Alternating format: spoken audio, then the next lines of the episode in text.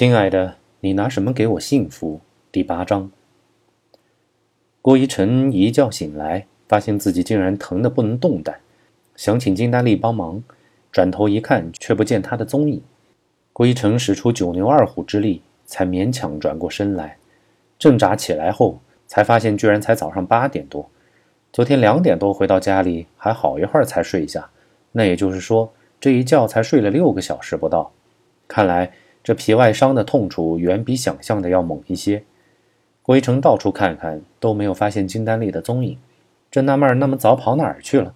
金丹丽却提着早点推门进来了，看见郭一成只穿一条内裤，就那么站在客厅中间，不由得扑哧一声笑了出来。干嘛呢？梦游啊！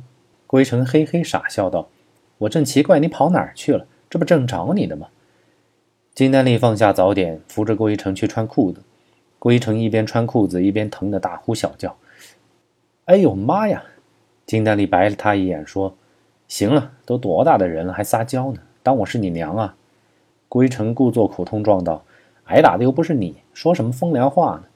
好了好了，郭相公，你受委屈了，小女子给你赔个不是，行了吧？”金丹丽嬉皮笑脸道。归尘一把搂过金丹丽：“嘿嘿，我让你笑我。”金丹丽挣脱郭一成，阵容道：“来吧，赶紧吃早点，吃完我再陪你到医院去看看。昨晚急诊看的我不放心。”郭一成点头答应，边吃早点，心里边感慨：“得妻如此，夫复何求啊！”钱海明被宾馆的较早服务叫醒，看看表，再看看身边还在熟睡的小姐，莫名火起，使劲一把拍在小姐的屁股上，把小姐吓得一下子跳了起来。钱海明清清喉咙，只说了一个字：“滚。”小姐知道钱海明的厉害，不敢吭声，麻溜的穿上衣服就跑了。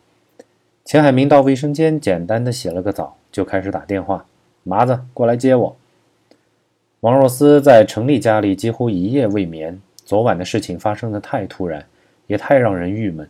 要怪，只能怪自己太天真，就这么胡思乱想的，直到天蒙蒙亮，才迷迷糊糊的睡着。可陈丽的父母起得早，王若思才刚好睡，就被一阵阵的声响给弄醒了。王若思只好起来，总不能在人家家里睡懒觉吧？今天不是还打算去钱海明的公司吗？于是搭着陈丽上班的车就出门了。昨晚回来后，王若思把想试探钱海明的想法和陈丽说了。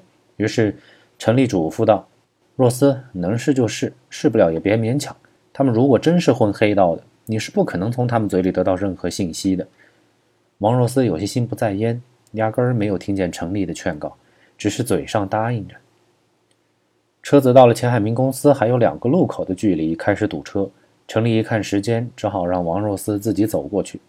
王若思心中有些不安，借了程丽的手机，说：“万一有什么事情，就打程丽单位的电话，也好照应照应。”不一会儿，王若思就来到了钱海明的公司。公司已经有人上班了，前台秘书一看是王若思来了，热情的招呼：“王小姐，钱总还没有来呢，要不您先到他办公室等一会儿。”王若思点点头，跟着秘书过去。钱海明和麻子接了李显贵，一同来到公司。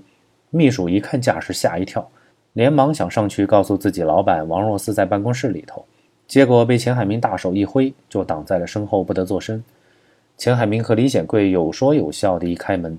就看见王若思坐在办公室里，钱海明一呆，随即大怒：“谁让你进来的？”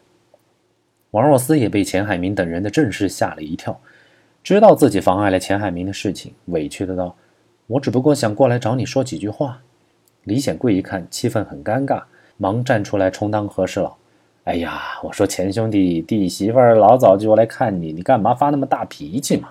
我们又不是有什么天大的事情，要不我们改日再谈。”钱海明阴沉着脸，想起下午就得给台湾的王老板一个交代，说道：“不，李总，我们还是今天谈。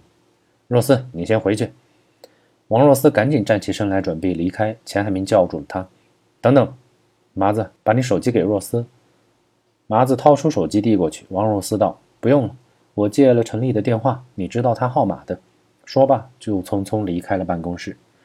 钱海明心道：“哼，又是这个陈丽。”以前的账还没算，这次最好别说我什么坏话。王若思掩上门，心里却多了个心眼。干脆趴在门上，想听听钱海明究竟在谈什么生意。只听钱海明道：“李总，真是不好意思，若斯不懂事，您大人大量，别介意。”李显贵道：“钱兄弟，弟媳妇儿可是秀外慧中呐，你小子有福之人呐。”钱海明陪着干笑了几声。李总，您就别拿我开涮了，还没过门呢，就净给我添麻烦。王若思心里一阵不痛快，他最恨的就是这种背后伤人的事情。有什么问题，你明摆着说，行就行，不行就不行。暗箭伤人，算什么男人？王若思想到这儿，轻轻地呸了一声，继续听到李显贵说：“行了，钱兄弟，言归正传吧。这次我带来的货呢，是纯货，绝不掺假。”钱海明道：“麻子，尝一下。”王若思心中纳闷：什么货呢？还用尝？只听到估计是麻子用小刀挑开了一个塑料袋儿，然后嘴巴就吧唧吧唧的，随即说道：“明哥是纯的。”李显贵嘿嘿一笑：“怎么样？没骗你吧？”钱海明道：“嗯，和李总做生意就是爽快。”李显贵道：“钱兄弟，不是我夸口啊，我这五公斤货你拿去，随便掺点什么就可以倒腾成十公斤，那你还不发达了？”钱海明道：“不行，李老板你是有所不知啊。那台湾的主顾要的就是这纯货，掺一点儿都不行。”李显贵道：“那你可碰上大主顾了。不过你可得小心，别遇上点子。”钱海明道：“哎，这您就放心吧，台湾方面保证安全。这可是我师傅介绍的，别人我不信，我师傅他老人家介绍的，我能不信吗？”李显贵嘿嘿笑道。防人之心不可无啊！我李显贵在东南亚做白粉生意这么多年，九死一生，想害我的人多了去了。做我们这一行有句至理名言，就是六亲不认，明白吗？要不然你觉着你能有几条小命啊？王若思听到这里，一身冷汗出来了。感情钱海明做的竟是毒品生意不成？好一个进出口贸易！李显贵接着道。点点吧，钱老弟，五公斤全在这儿了。钱呢？钱海明说道：“麻子，打个电话催催王二，取点钱都磨磨蹭蹭。昨天不是和银行都预约好了吗？”然后对李显贵陪笑道：“李总，稍微再坐一会儿吧，先喝点茶。”王若思不敢再听，拼命镇静自己的情绪，打算悄悄离开。刚一转身，就听见王二在背后叫道：“咦，嫂子，你在这儿干嘛呢？”